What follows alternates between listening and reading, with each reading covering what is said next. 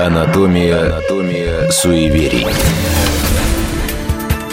В студии Екатерина Антропова. Здравствуйте. Присядем на дорожку. Так говорят каждый раз, когда настает пора выйти из дома и отправиться в путешествие. И все садятся, кто на стул, а кто на чемодан или рюкзак. Посидят минутку, встают и выходят за дверь. Зачастую даже не задумываясь, зачем им вдруг понадобилось немного посидеть. Ничего не поделаешь, традиция. А традиции, даже те, чьего смысла мы не помним, вещь упрямая. Однако в примете, предписывающей присесть на дорожку, есть немало смысла.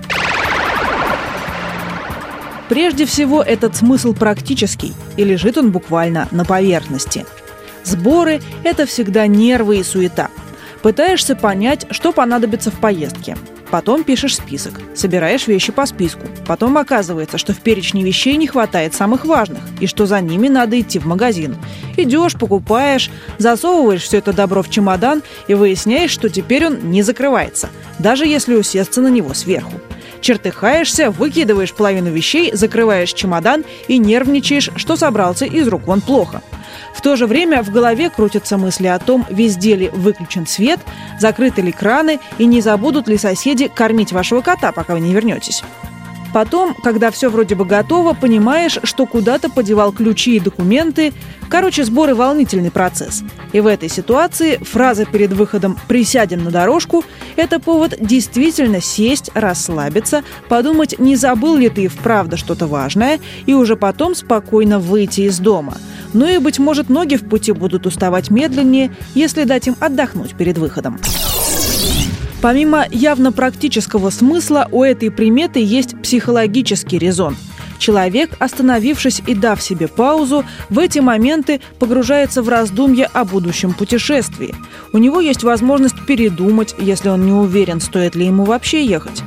Если же сомнений нет, то в такие моменты он мысленно как бы просматривает весь путь, который ему предстоит проделать, настраивается на движение, мысленно удаляет препятствия с этого пути. Это, если хотите, такая настройка на удачу. Сейчас вариантов такой настройки существует великое множество. На эту тему постоянно издается популярная литература из серии «Помоги себе сам» и проводятся психологические тренинги. Раньше тренингов не было, но народ как-то справлялся, потому что в течение долгих веков в роли позитивного тренинга выступала молитва. Некоторые даже считают, что сам обычай присесть на дорожку тесно связан с нею. До революции верующие люди перед дорогой всегда молились. После революции, когда на церковь начались гонения, многие молиться перестали. А вот правило «присесть на дорожку», «собраться с мыслями» осталось.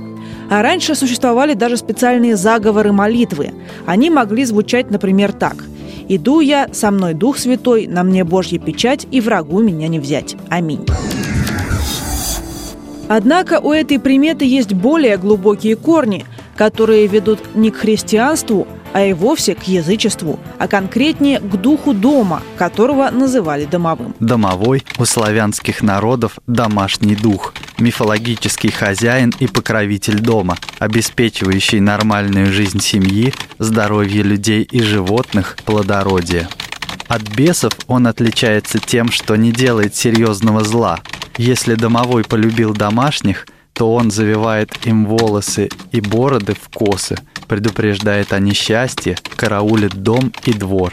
В противном же случае он колотит посуду, кричит, топает, а кого не любит, того ночью щиплет до синяков. В простом народе и домовому питали уважение, боялись его чем-либо оскорбить и даже остерегались поминать без цели. В разговорах его не называли домовым, а дедушкой, хозяином. Домовой был для людей одним из ключевых персонажей среди мелких духов, которые, согласно верованиям, соседствовали с человеком практически повсеместно. Были еще овинник, гуменник, банник.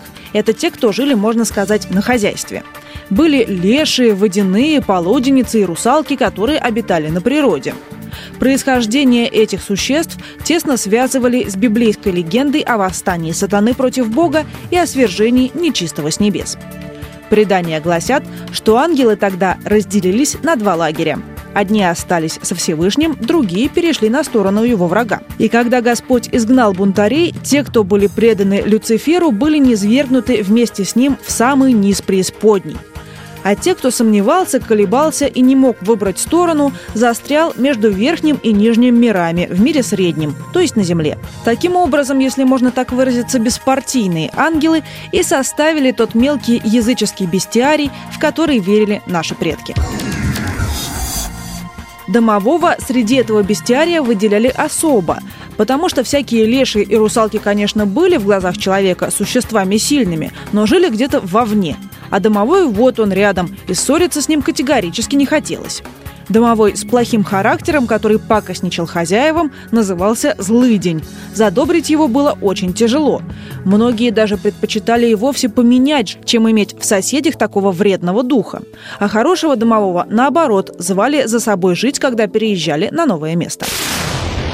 Но каким бы домовой по характеру ни был, он терпеть не мог разбазаривания всего, что дому принадлежало. Принадлежащими дому он считал все – посуду, мебель, кошек и даже людей. Поэтому отъезд кого-либо в дорогу был для домового невыносим. Считалось, что он может чинить какие-то препятствия отъезжающим. А если в доме обитал не просто домовой, а злый день, тот вообще мог увязаться следом за человеком и в пути делать ему всякие пакости из принципа, чтобы не ездил куда попало из дома. Правда, домашний дух мягкого нрава мог и благословить путника, чтобы тот скорее сделал все нужные дела на чужбине и вернулся домой. Возможно, обычай присесть на дорожку связан именно с этим поверьем о домовых – Мол, если сесть на минуту-другую, то в это время домовой благословит хозяина на дальнюю дорогу и может навести на мысль о том, что позабыли сделать или взять с собой.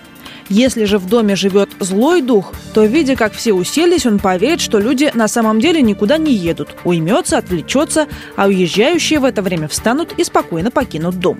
И, кстати, именно поэтому говорят, что возвращаться плохая примета, потому что пути не будет. Если вернуться за забытой вещью, очухавшийся злыдень уже точно не отвяжется и найдет, как испортить поездку. Есть и еще одно поверье. Когда присаживаешься на дорожку, надо мысленно сказать «туда хорошо, а обратно лучше». Это сейчас дорога для нас дело более-менее привычное. Мы отправляемся то в командировки, то в отпуск за сотни и даже тысячи километров, пользуясь налаженной транспортной сетью. К нашим услугам такси и поезда, самолеты и автобусы, множество гостиниц, пункты оказания первой помощи, рестораны и кафе. В общем, основными маршрутами, я не имею в виду всякую экзотику вроде вояжа вглубь Амазонии, путешествовать можно с комфортом, не особенно беспокоясь о том, доберешься ли до места, будешь ли сыт и найдешь ли ночлег. Но не так давно люди были куда более оседлыми. Они могли прожить всю жизнь на одном месте, не выезжая дальше 100 километров в соседнюю деревню или на ярмарку. Разъездами занимались в основном купцы, и именно поэтому их профессия считалась такой опасной. Во-первых, разбойники, которые могли напасть в лесу или в поле, или даже на постоялом дворе. Бывало и такое, что трактир на дороге был на самом деле притоном для воров, и путник, останавливаясь там на ночь, был обречен на гибель. Во-вторых, если в пути случалось заболеть, то найти врача было практически невозможно, и выживет ли больной зависело от его сил и удачи. Ну и, наконец, в-третьих, сами дороги долгое время были понятием весьма условным.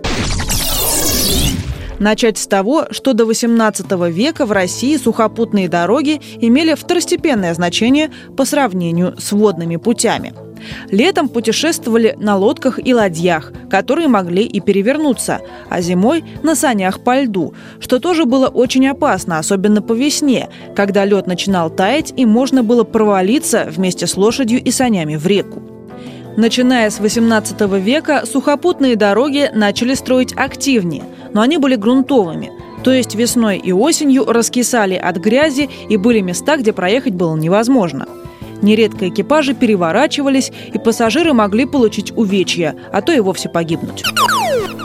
К XIX веку дороги начнут мастить щебенкой. Тоже не слишком надежно, но все-таки лучше грунтовки. Кстати, первая вымощенная щебнем дорога появилась между Москвой и Петербургом, чтобы связать обе столицы. И примерно тогда же в России организовали первое дилижансное общество – Путь между столицами Москвой и Петербургом дилижансы преодолевали за 4-5 суток. В каретах помещалось по 8 пассажиров. Можно сказать, что это была образцовая дорога и образцовый вид транспортного сообщения – так быстро из Питера в Москву еще никто не добирался. К тому же дорога, как одна из главных магистралей страны, была оснащена верстовыми столбами, по которым можно было ориентироваться. Дороги второстепенного значения таким похвастаться долго не могли. И заблудиться там было дело обычное – в общем, путешествие для людей долгое время означало риск, и риск серьезный. Отсюда желание остановиться перед началом, еще раз все обдумать, помолиться и заручиться поддержкой любых сил, пусть даже мистических, которые могут в дороге помочь. Для нас поездки таят гораздо меньше угроз, но привычка присесть на дорожку осталась, видимо, на всякий случай. Препарировать другие приметы будем через неделю – с вами была программа «Анатомия суеверий» и Екатерина Антропова.